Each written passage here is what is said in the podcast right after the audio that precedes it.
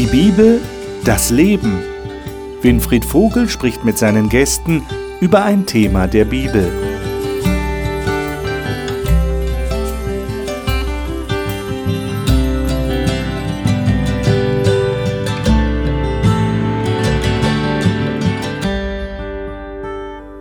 In unserer Gesprächsrunde über die Bibel diskutieren wir seit einigen Wochen das Thema Jesus verbindet. Oder man kann es auch anders ausdrücken, Einheit in Jesus Christus, Einmütigkeit. Dieses besondere Phänomen, das in der Bibel schon beschrieben wird, dass Menschen, die zu Jesus gehören, die an ihn glauben, eine besondere Verbindung untereinander haben. Und wir haben natürlich auch darüber gesprochen, dass wir Menschen eben auch die Neigung haben, uns zu streiten, Konflikte zu haben, dass wir nicht so harmonisch zusammenleben und dass das auch unter Christen durchaus ein Problem sein kann. Wir haben vor etlichen Wochen, als wir diesen Themenzyklus begonnen haben, buchstäblich mit Adam und Eva angefangen. Wenn Sie das gesehen haben, diese Sendung, erinnern Sie sich vielleicht noch, dass wir damals mit dem Text angefangen haben im 1. Mose Kapitel 1, wo es heißt, dass Gott die Menschen nach seinem Bild schaffen will.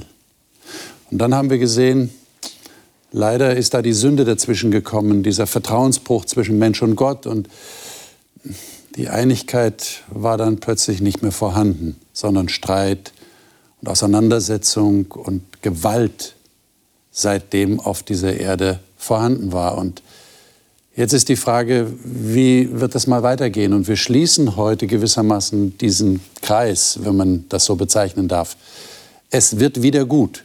Die Bibel gibt ein Versprechen oder Gott gibt ein Versprechen in der Bibel, es wird wieder gut. Jetzt werden wir uns heute hier in diesem Kreis die Frage stellen, ist das zu schön, um wahr zu sein? Es klingt ja wie ein Märchen, aber wir werden die Texte lesen und ich werde meine Gäste fragen, warum sie das glauben und wie sie dahin kommen, dass sie das glauben. Ich denke, das ist eine wichtige Frage, die jeder von uns sich stellen muss. Und bevor wir die Bibel aufschlagen und diese Texte lesen, diese wichtigen Texte in der Bibel, stelle ich Ihnen natürlich wieder meine Gäste vor. Annika Waldschmidt kommt ursprünglich aus dem nördlichen Deutschland und lebt derzeit in Südhessen. Sie sagt, sie habe es schon oft erlebt, wie Gott sie trägt, auch wenn man es nicht immer spürt. Brigitte Rottach engagiert sich neben ihrem Beruf in einer psychiatrischen Klinik auch in ihrer Kirchengemeinde und predigt auch hin und wieder von dem Gott, der sie begeistert. Sven Fockner kommt ursprünglich aus Bayern und arbeitet derzeit in der Geschäftsleitung eines christlichen Medienzentrums. Ihm ist es ein Anliegen, biblische Inhalte anderen Menschen nahezubringen. Thomas Petracek ist verheiratet und hat zwei erwachsene Kinder. Er arbeitet in der Entwicklungshilfe und ist weltweit unterwegs. Er sagt, trotz allem sei diese Welt in der Hand Gottes. Schauen wir mal, was die Bibel zu dem sagt, was kommen wird. Johannes Kapitel 14. Da äh, haben wir eine Rede von Jesus. Also Jesus, Jesus hat mit seinen Jüngern, mit seinen Nachfolgern geredet und hat etwas über die Zukunft gesagt. Und wir wollen uns mal die ersten drei Verse anschauen. Brigitte, darf ich dich bitten, das aus deiner neuen evangelistischen Übersetzung mal vorzulesen.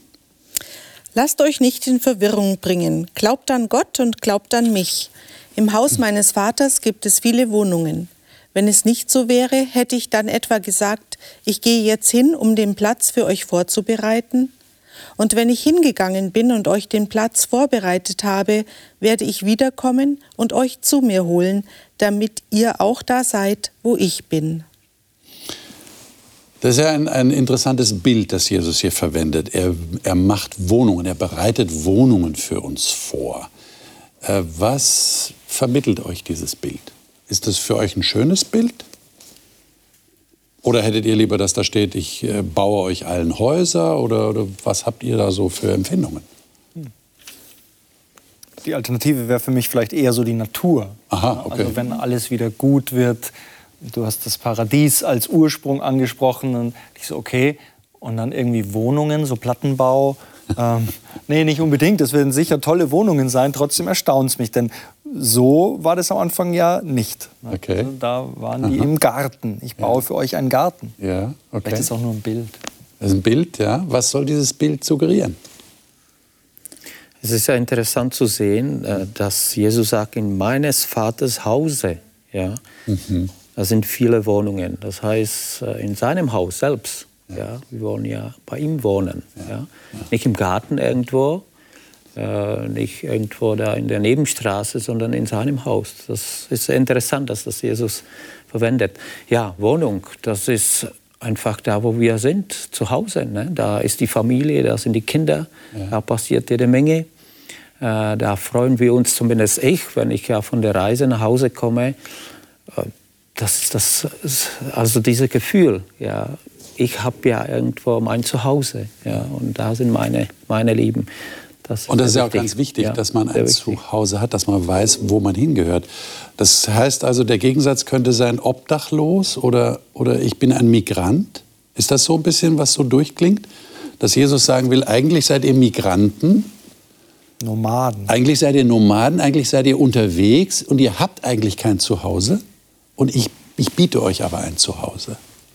Also für mich ist das irgendwie ankommen, zu Hause sein, daheim sein, äh, mich wohlfühlen können.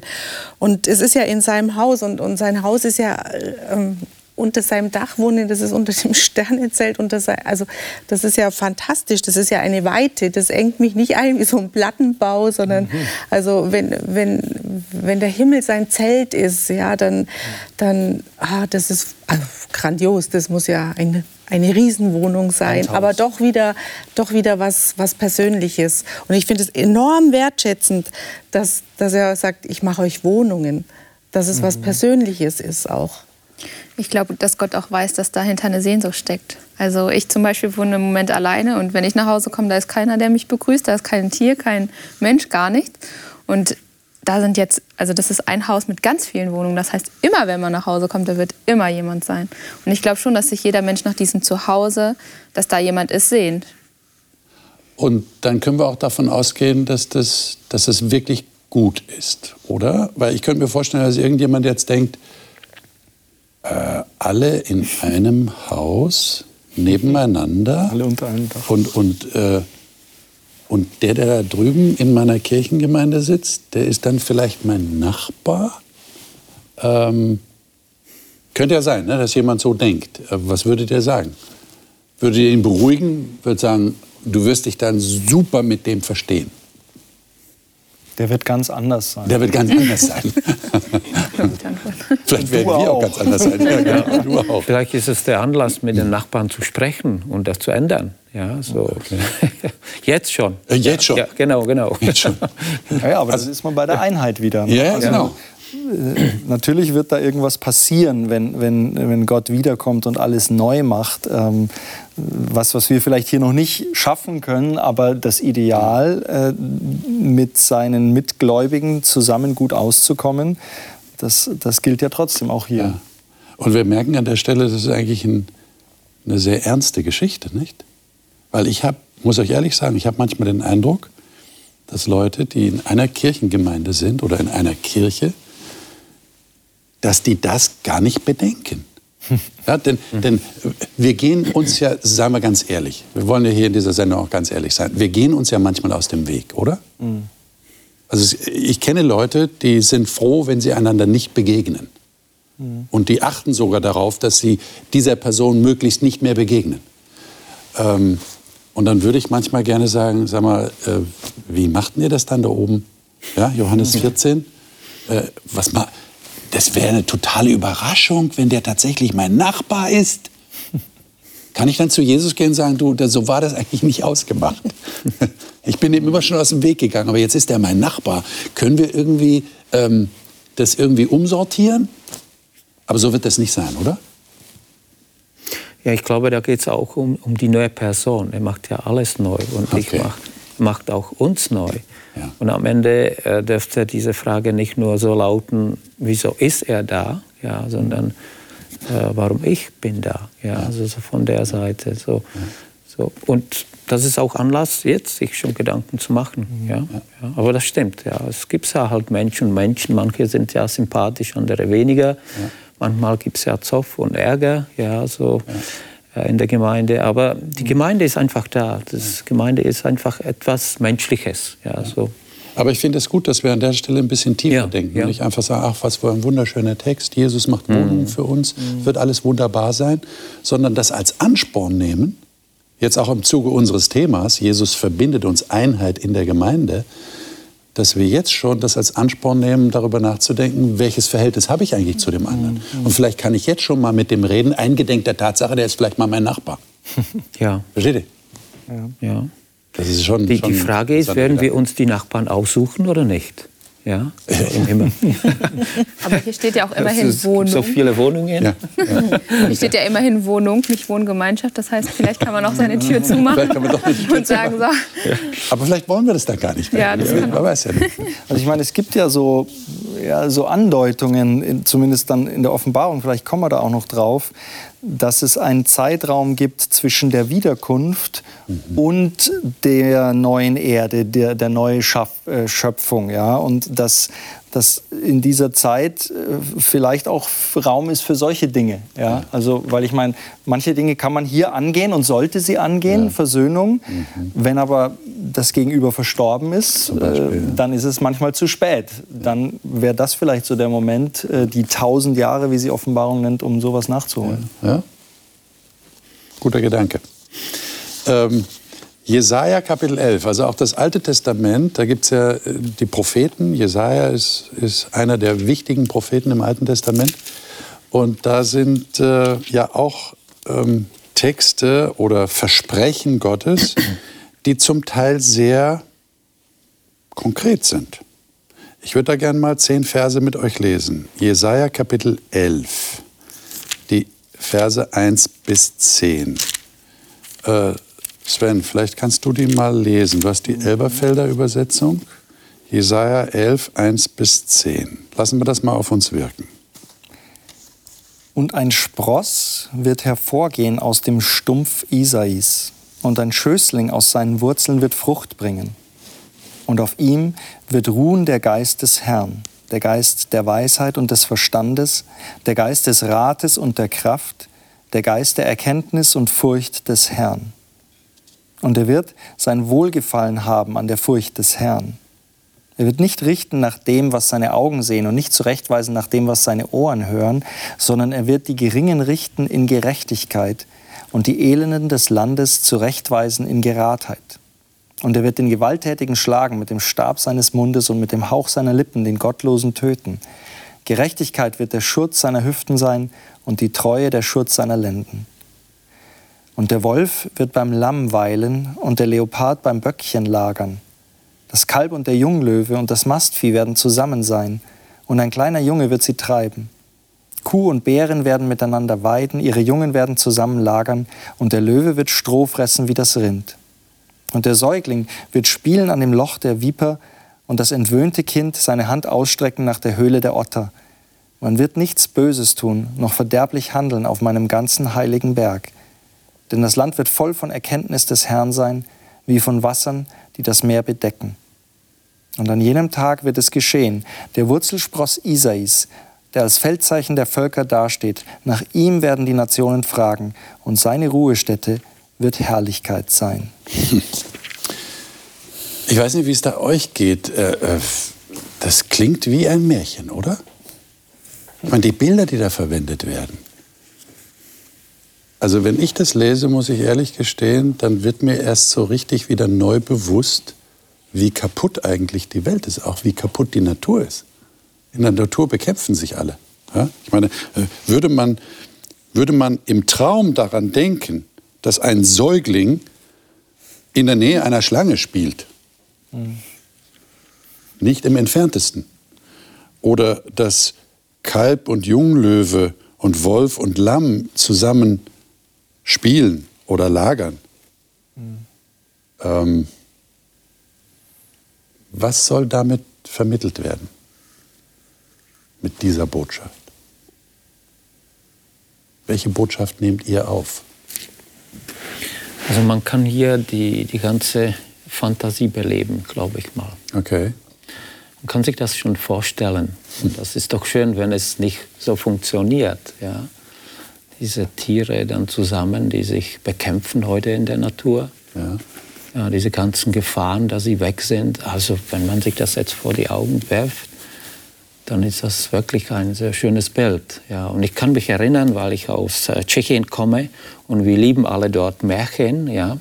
Und als Kinder haben wir uns immer wieder mal die Märchen angeschaut, gerade am Weihnachten, das war so schön. Ja. Es gibt so, so berühmte auch Märchen, die haben wir jedes Jahr dann gesehen. Äh, also das war diese Vermittlung, dass äh, das Gute gewinnt immer. Ja. Es wird besser, es wird gut sein. Und das hat uns immer als Kinder dann ja motiviert. Und ich gucke mir die gerne bis heute an. Und ich glaube, ist ein, ein Hauch davon. Ja, so sage ich. Du hast gesagt, es ist wie ein Märchen. Aber es ist doch schön, das auf uns wirken zu lassen. Und nicht nur als Märchen zu betrachten, sondern das als eine Realität auch zu begreifen. Jetzt habe ich eine schwierige Frage für euch. Warum ist das trotzdem immer noch spannend? Versteht ihr den Hintergrund meiner Frage? Denkt mal an Filme, die produziert werden. Mhm. Äh, stellt euch mal vor, es gäbe darüber einen Film. Ja, ich denke jetzt auch an Tierfilmer, ja, die also äh, Kämpfe zwischen Löwen und Gazellen oder was auch immer, ja, filmen und das ist unheimlich spannend, interessant, ja, und kriegt der Löwe das Tier und und dann plötzlich haben wir einen Film, da spielen die alle miteinander ganz friedlich. Könnte es nicht sein, dass da jemand sagt, das ist ja nicht mehr spannend, das ist ja langweilig? Warum ist das nicht langweilig? Also es ist ja eine, im Prinzip eine Ausweitung dessen, was wir gerade in Johannes 14 gelesen haben, auf die ganze Schöpfung. Also die Harmonie, die herrscht in den vielen Wohnungen, mhm. die herrscht auch darüber hinaus in, in, in dem Rest der Schöpfung. Und ich denke mir so, ja, in den Filmen, da, da wollen wir immer Action und, und Spannung, aber im eigenen Leben, also versetzen wir uns mal in die Gazelle. Ne? Ist es für die schöner, mit dem Löwen zu kämpfen oder ist es die, für die schöner, mit dem Löwen zu spielen? Und wie ist es denn in meinem Leben? Habe ich lieber Ärger mit meinen Nachbarn oder habe ich lieber Harmonie oder mit meinem Ehepartner? Ja? Also ich kann jetzt nicht sagen, dass es mir in meinem Leben irgendwann mal schon zu harmonisch war ja? oder zu friedlich, äh, Langeweile kommt meistens aus, aus anderen Quellen, aber nicht aus Harmonie und Frieden. Okay, okay. Ja, und wir wollen ja auch, wenn, wenn ein Film Spannung enthält, wollen wir am Ende auch die Lösung haben. Ne? Ja. Wir wollen ja, dass der Bösewicht gefangen wird. Genau. Ja, ja. der Gerechtigkeit zugefügt wird.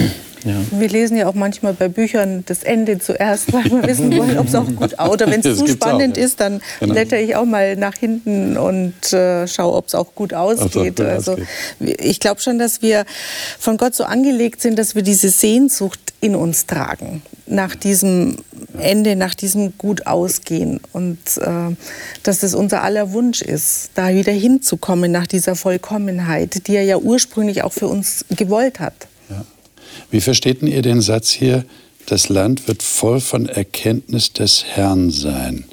Und das ist im Grunde genommen dann der Grund für die Abwesenheit des Bösen. Also das wird ja hier beschrieben. Das Böse ist nicht mehr da.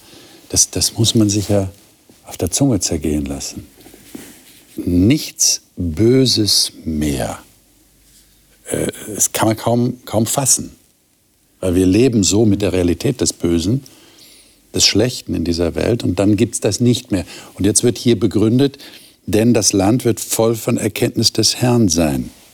Und es kommt direkt nach dem Satz, man wird nichts Böses tun, noch verderblich handeln auf meinem ganzen heiligen Berg. Also der Text verbindet das kausal miteinander. Inwiefern ist das so? Warum ist gerade die Erkenntnis des Herrn verantwortlich für die Abwesenheit des Bösen? Was meint ihr? Also ich glaube, da geht es auch um Schöpfungsplan äh, überhaupt. Ja, also so, das hast du angesprochen gleich am, äh, am Anfang, äh, war hier alles perfekt. Ja. Und äh, die ersten Menschen, Adam und Eva, die hatten die Gelegenheit, Gott richtig zu erkennen. Und äh, ich glaube, wir streben alle danach, Gott zu erkennen in unserem Leben, ihm zu sehen, im Glauben und hier wird das ja eine Realität sein.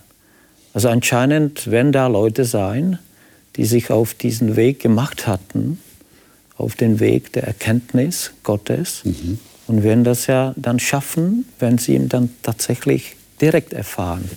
Dann nicht nur im Glauben, sondern tatsächlich mit eigenen Sinnen, Augen, Ohren, Geschmack und so weiter. Das heißt, eine mögliche Umschreibung für Erkenntnis Gottes wäre, ich erlebe ihn, ich erlebe Gott, ich erfahre ja. ihn. Ja. Okay, wie, wie würdet ihr es noch umschreiben? Erkenntnis Gottes klingt so ein bisschen abstrakt. Ja.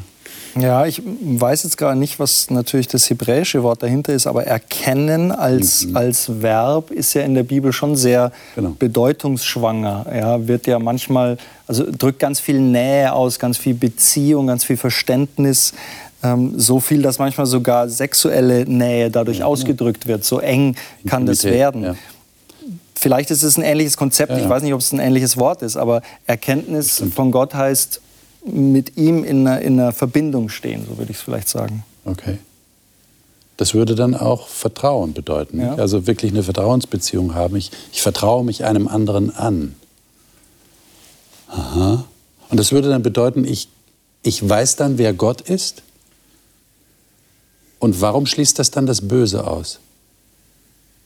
Meine, wir können jetzt sagen, ja, Gott, Gott vernichtet ja das Böse. Das ist so meistens die, die Antwort, die wir geben. Ja, Gott hat ja das Böse vernichtet und deshalb ist es weg. Aber hier ist der kausale Zusammenhang, die Erkenntnis des Herrn sorgt dafür, dass das Böse abwesend ist. Denn es gibt ja auch Leute, die sagen, ja, vielleicht kommt es wieder. Gott hat das Böse vernichtet, vielleicht kommt es wieder. Aber hier wird das ausgeschlossen. Warum? Durch die Erkenntnis, oder? Kann man das ja. sagen? Weil ich dann Gott kenne.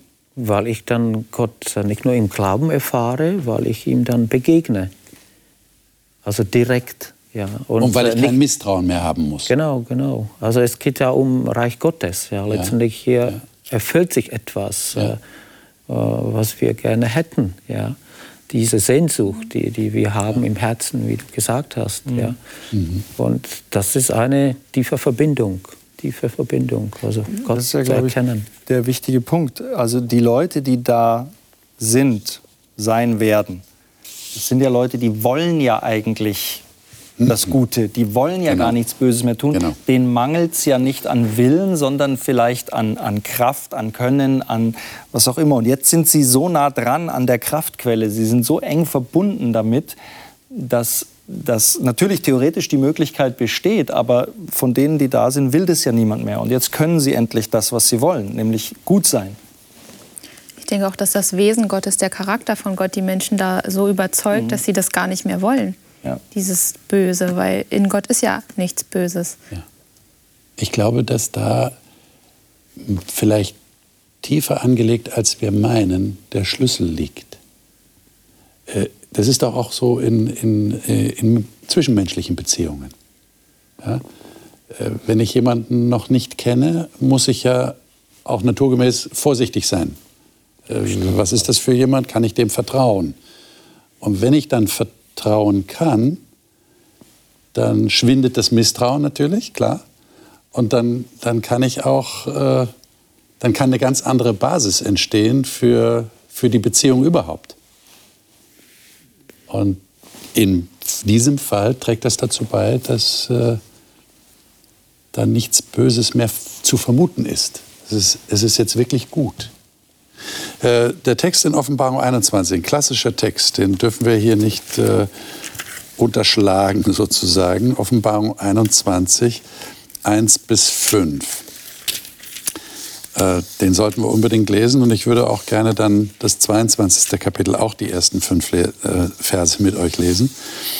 Ähm, Annika, du kannst ja mal aus dieser moderneren Fassung Neues Leben Bibel Kapitel 21, 1 bis 5 lesen. Mhm. Dann sah ich einen neuen Himmel und eine neue Erde, denn der alte Himmel und die alte Erde waren verschwunden, und auch das Meer war nicht mehr da. Und ich sah die heilige Stadt, das neue Jerusalem, von Gott aus dem Himmel herabkommen, wie eine schöne Braut, die sich für ihn, ihren Bräutigam, geschmückt hat. Ich hörte eine laute Stimme vom Thron her rufen, Siehe, die Wohnung Gottes ist nun bei den Menschen. Er wird bei ihnen wohnen und sie werden sein Volk sein und Gott selbst wird bei ihnen sein. Er wird alle ihre Tränen abwischen und es wird keinen Tod und keine Trauer und kein Wein und keinen Schmerz mehr geben.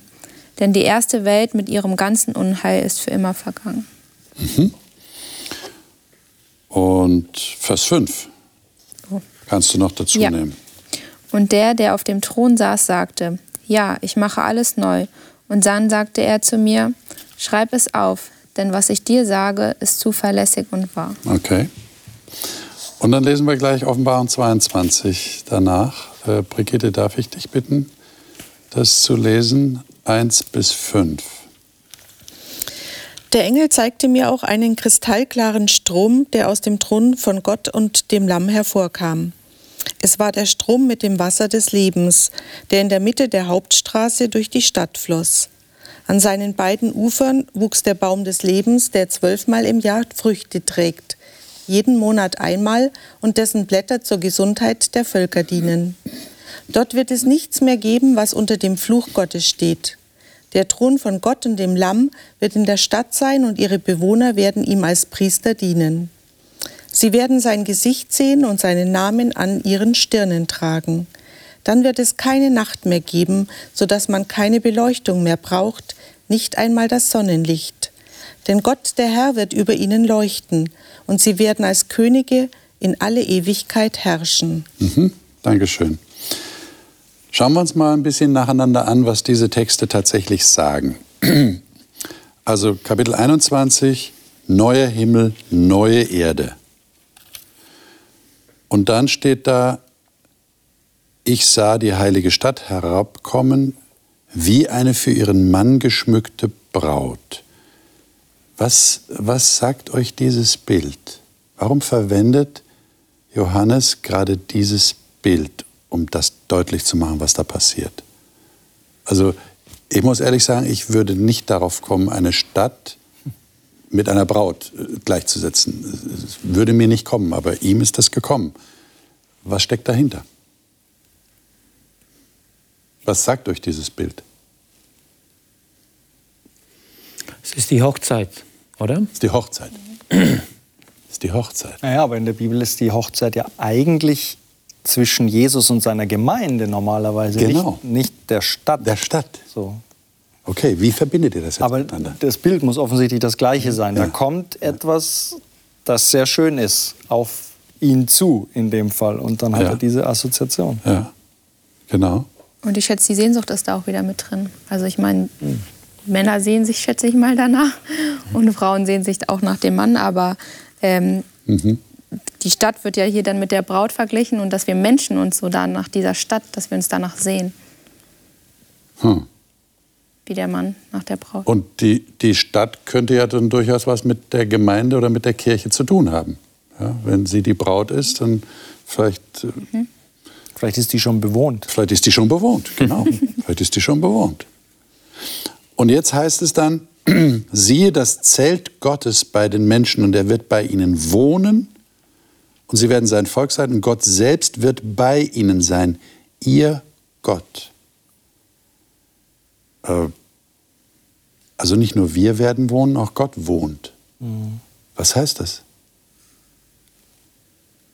Warum wird das an dieser Stelle so betont? Ich glaube, da geht es auch um die Sehnsucht Gottes, ja, mit den Menschen zu sein. Okay. Ja, also nicht nur unsere, sondern unser Gott möchte mit uns sein. Und Luther sagt das, siehe da die Hütte Gottes bei den Menschen, also Hütte Gottes bei den Menschen. Das klingt so, so gut, wieder als, als Vorstellung. Siehe, da ist die Hütte Gottes, der ist jetzt mit, mit uns zusammen. Also diese Zusammenführen, die Familie vereint sich wieder. Es klingt ja beides an das Alte Testament an, an das Zelt, Zelt oder Hütte, Stiftshütte. Ne, äh, Gott zeltet bei den Menschen. Hier wird es jetzt erfüllt. Damals war es irgendwie eine Wolkensäule, die da was symbolisiert hat. Ja. Jetzt ist quasi ähm, Gott da. Und vor allem dürften die ja nicht einfach so in dieses Zelt reingehen. Ja. Das war ja ein, ein heiliger Bezirk. Äh, das ist jetzt auch meine Frage. Äh, habt ihr keine Angst davor? Aber warum nicht? Also ich könnte mir vorstellen, dass jemand sagt, was, was Gott wird so nah? Das kann ich doch nicht. Gott ist doch Gott. Ist doch Gott. Dem, dem kann ich doch gar nicht nahe kommen. Da, es gibt ja auch Beispiele in der Bibel, wo, wo Gott sagt, du darfst mir nicht nahe kommen, sonst vergehst du, sonst stirbst du. Und hier? Also ihr habt keine Angst davor. Ja, aber das ist ja wieder Zeichen dieser Beziehung, dieses Erkennens. Okay. Also äh, Gott lässt sich ja erkennen von uns und er gibt sich dann uns zu erkennen, wenn wir diese, diesen Begriff äh, benutzen wollen. Und, und da kommt er zu uns und gibt sich uns zu erkennen als Menschen oder wenn er uns dann begegnet. Und da brauche ich ja keine Angst haben, weil er hat mich geschaffen, er ist mein Vater, passt. Also ähm, aber ich traue mich jetzt fast nicht, das zu sagen, aber ihr wollt jetzt nicht sagen, ihr, ihr werdet dann Gott die Hand schütteln. Nicht nur die Hand schütteln. Ja, hoffentlich ja. Die Füße küssen. hoffentlich ja. ja. Also ich freue mich auf diese Zeit. Ja, versteht ihr, was ich sage? Ja, ja, ja. Ich hoffe ja nicht, dass ihr den Zuschauer ist denkt, ich bin despektierlich ja. Gott gegenüber. Ja. Äh, weil das ist ja so weit weg, ja, Gott die Hand schütteln. Ich meine, wer kommt auf diese Idee? Gott ist der heilige Gott. Das ist eine Riesendistanz. Aber hier ist er unheimlich nah. Aber ich sage jetzt unheimlich nah. Ja? Wir werden doch heilig sein, oder? Er macht alles neu. Er macht auch uns neu. Okay. Und er kann uns das begegnen. Ist der Unterschied. Das ist der Unterschied. Das ist der Unterschied. Aber ich denk, ist keine Sünde mehr. Ja. Ich denke, wenn man diese Beziehung hat, dann hat man einmal die Sehnsucht. Und bei mir ist es zum Beispiel so, ich werde mich darauf freuen, wenn, wenn es dann soweit ist, dass, dass Jesus kommt und mich in den Arm nimmt. Also ich weiß nicht, wenn man diese Beziehung hat, dann wünscht man sich ja auch, dass die Person, sage ich mal, greifbar ist, dass man ja, beten ist zwar, ist zwar schön, aber es ist halt auch nur Reden in Anführungszeichen. Man sieht ihn nicht, man kann, man kann ihn nicht anfassen, man kann nicht mal sehen, wie, wie reagiert er dann auf die Sachen, die ich sage. Und also ich freue mich total darauf. Jetzt würden ja manche sagen, na ja, Jesus, das ist, das ist okay, Jesus kann mich in den Arm nehmen, nicht? Aber, aber da steht Gott. Aber sie sind ja auch eins. Eben. Und als das Jesus auf der Erde war, hatte auch niemand Angst vor ihm. Stimmt, Die Kinder ja. sind zu ihm gekommen Stimmt. sogar. Ja? Also das ist so ein Präzedenzfall sozusagen. Also das wäre im Grunde genommen der Höhepunkt dessen zu erkennen, ich brauche keine Angst vor Gott haben. Ja, das, das kommt doch hier mhm. sehr deutlich raus. Ja. Gott wird so nah sein, er wird bei den Menschen wohnen. Niemand braucht mehr Angst vor Gott zu haben.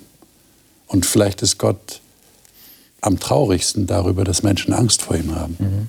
Und wie viel entsteht daraus, dass Menschen Angst vor Gott haben? Mhm. Und hier wird das. Ähm, was ist denn in dem ich meine, natürlich diese, diese berühmten Verse, er wird jede Träne von ihren Augen abwischen. Also wenn ich jemandem die Tränen abwische, dann heißt das ja große Nähe. Nicht? Mhm. Das ist ja schon so dieses in den Arm nehmen, was du gerade geschildert ja. hast. Ja? Äh, und, und der Tod wird nicht mehr sein, unvorstellbar. Mhm. Kein Schreien, kein Schmerz wird mehr sein. Was, was für eine Verheißung. Das ist eine wunderbare Verheißung. Ich kann mich an die Zeit erinnern, mein Schwager ist mit 51 verstorben am Krebs. Und äh, wir haben ja diese Worte gelesen äh, kurz vor seinem Tod. Und nicht nur einmal, sondern immer wieder mal. Und ich kann mich sehr gut erinnern. Also für, es war eine sehr schwierige, schmerzhafte Zeit für ihn. Aber er hat sich an die Worte geklammert. Es war immer für ihn beruhigend. Und auch für uns als Familie war das beruhigend, weil er hatte diese Hoffnung im Herzen und wir letztendlich auch am Ende. Also nichts Schöneres kann man hier lesen, wenn man das tatsächlich spürt. Ja. Ja, ja. Verratet mir, warum ihr das glaubt.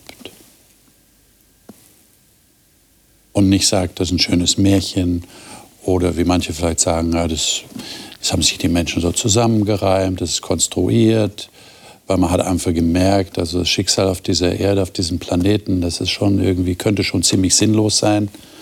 Es ist im Grunde genommen auch sinnlos, wenn man nichts darüber hinaus hat, weil man lebt, je nachdem, wenn man Glück hat, Glück in Anführungszeichen, dann lebt man bis ins hohe Alter.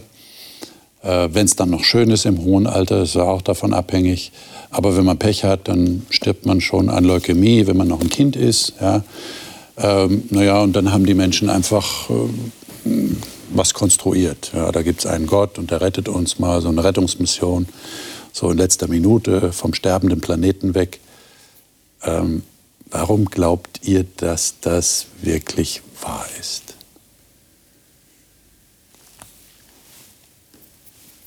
Also ich glaube daran, dass ähm, so wie wir jetzt momentan leben, dass das eigentlich nicht das ist, was Gott für uns geplant hat. Die Sünde, die in der Welt ist, so das viele Leid. Und ähm, wenn wir uns die Schöpfung anschauen, dann hatte Gott eigentlich was ganz anderes mit uns vor. Hm. Und für mich ist einer der Gründe, warum ich an die neue Erde glauben kann, weil ich davon überzeugt bin, dass Gott diesen Zustand, den wir oder den Adam und Eva vor dem Sündenfall hatten, dass wir den auch wieder bekommen können. Hm. Mhm. Das ist für mich auch so eine Weltbildfrage. Also gibt es einen Gott? Ist der allmächtig? Ist, gibt es das Übernatürliche, das Nicht-Messbare? Ähm, da, da scheidet sich schon. Ne? Wenn ich das glaube, dann, dann ist das hier nur eine logische Konsequenz. Auch die, auch die Schöpfung ist dann eine, eine Konsequenz, die, die kohärent ist in diesem Glauben. Ich kann das natürlich ablehnen kann sagen, nein, ich, ich berufe mich nur auf das Messbare. Ähm, wobei, wenn man ganz an den Anfang zurückgeht, wird es auch schwer mit dem Messen. Also den Urknall, der ist, finde ich, genauso schwer zu erklären wie ein ewiger Gott. Ja? Und dann fühle ich mich auch gar nicht mehr so schlecht, dass ich das alles glaube, weil ich mir denke, am Ende glauben wir alle an irgendwas. Ja? Und wenn es einen Gott gibt, dann kann er das auch. Ja? Auch wenn ich nicht weiß, wie. Ja. Das ist ein interessanter Gedanke, den ihr äußert, dass also viel abhängig davon ist, wie ich überhaupt diese Welt und auch die Entstehung dieser Welt sehe.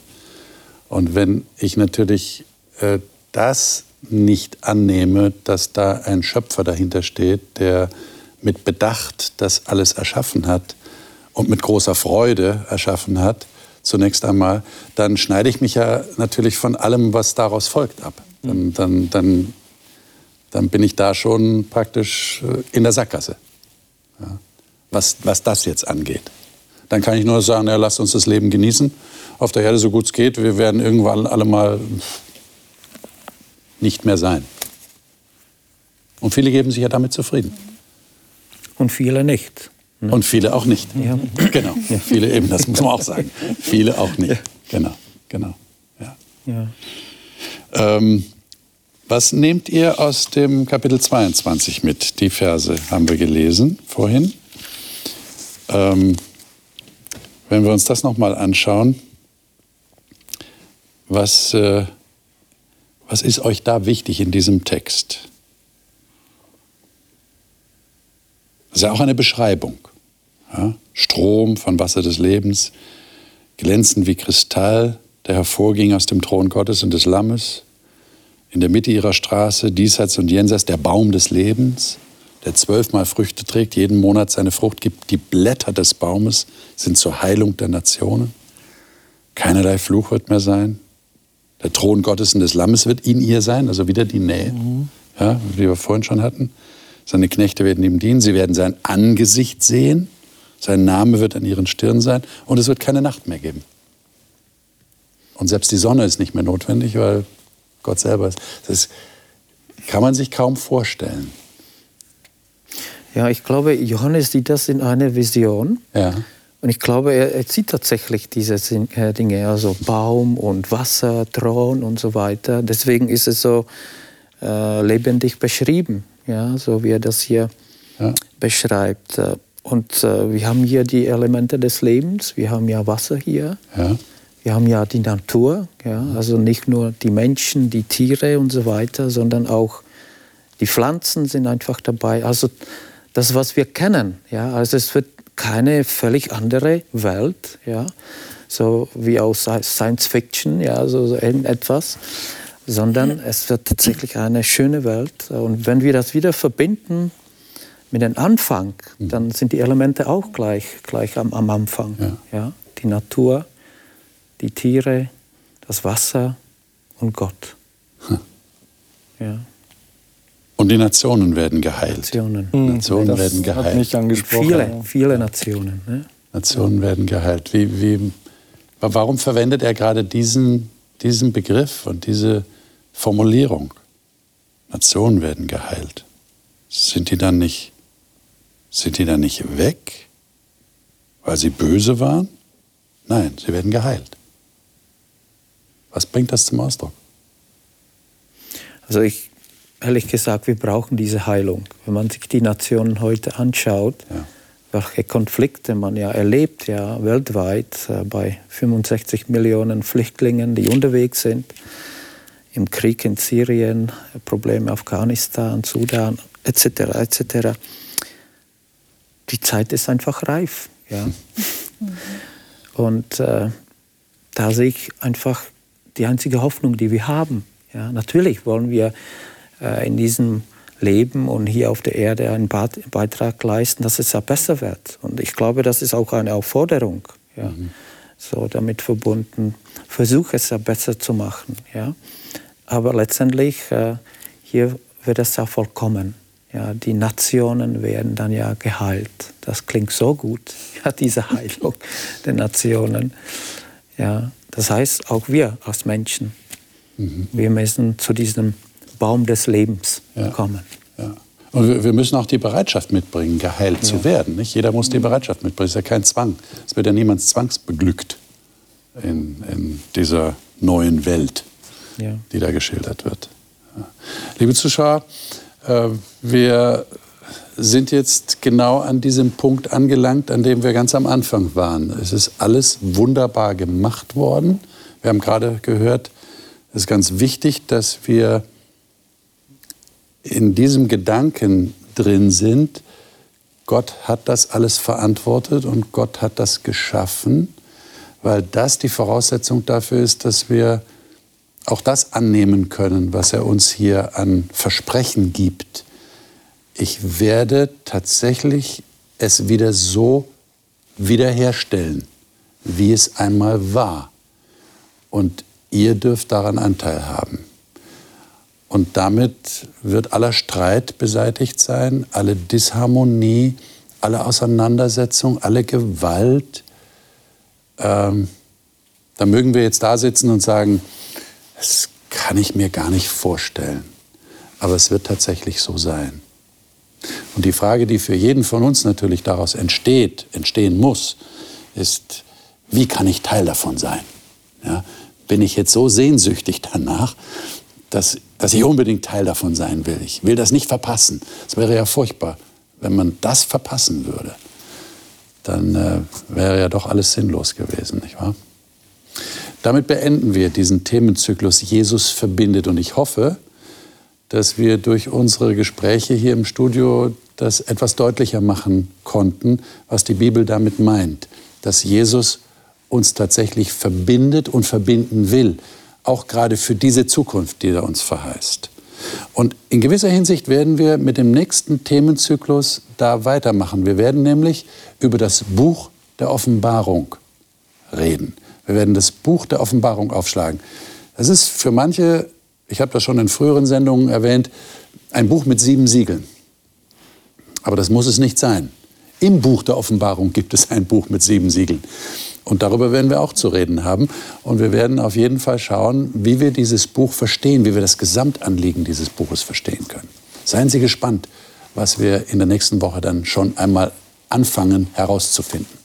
Seien Sie dabei. Bis dahin, Gottes Segen für Sie ganz persönlich. Alles Gute.